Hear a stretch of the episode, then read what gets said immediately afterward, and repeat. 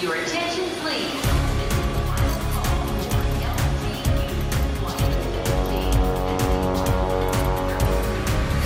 A hora dos portugueses. Tendo como mote a celebração do Mês Europeu da Fotografia no Grão-Ducado, Paulo Jorge Lobo foi o artista português convidado a expor o seu portfólio fotográfico no Centro Cultural Português Camões.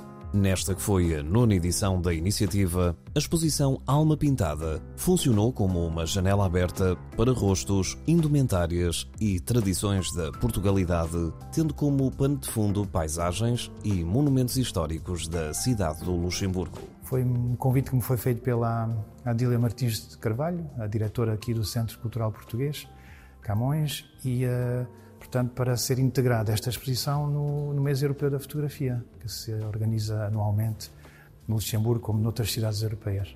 Esta exposição representa uma reflexão sobre a identidade portuguesa aqui no Luxemburgo, uh, através do meu olhar, forçosamente subjetivo. Uh, ela compõe-se de três séries e cada uma propõe uma maneira de de, de, considerar um pouco a presença dos portugueses neste, neste território e a interação que existe entre uh, as marcas de identificação portuguesa e, e os, uh, os, lugares tipicamente luxemburgueses. Portanto, como tudo isso se junta, se dialoga, são propostas de, de, de reflexões, interrogações que eu me faço e que eu tento traduzir por imagens simples, na realidade, não, não, muito complicadas. Composta por três séries de fotografias, a cor aliou-se à iconografia e simbologia etnográfica portuguesa.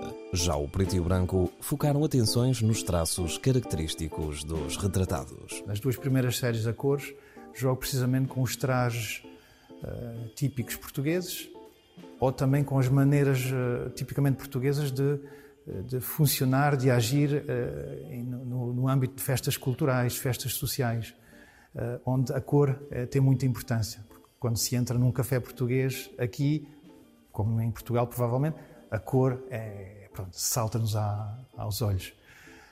a terceira série que está, portanto, aqui atrás é, é, mais preto e branco, precisamente porque eu queria ir à essência das pessoas, à, alma das pessoas, o olhar, o rosto, e despilos um pouquinho dessas dessas roupagens exteriores que facilmente podem ser uh, associadas a clichês ou a estereótipos.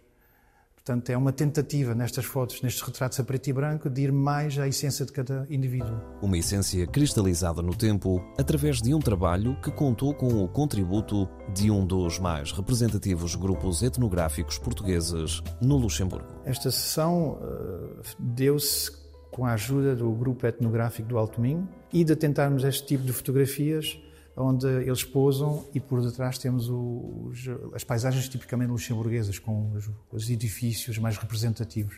É realmente a inscrição de uma, uma cultura, que é a cultura portuguesa, dentro uh, de um território, de um país que a acolheu certo, de mãos abertas, de braços abertos. Ligado à imagem, quer profissionalmente como nos tempos de lazer, o retrato perfila-se como a disciplina da fotografia que continua a apaixonar Paulo Lobo. Sempre procuro uh, captar uh, o indivíduo, uh, a sua maneira de ser, a sua maneira de existir.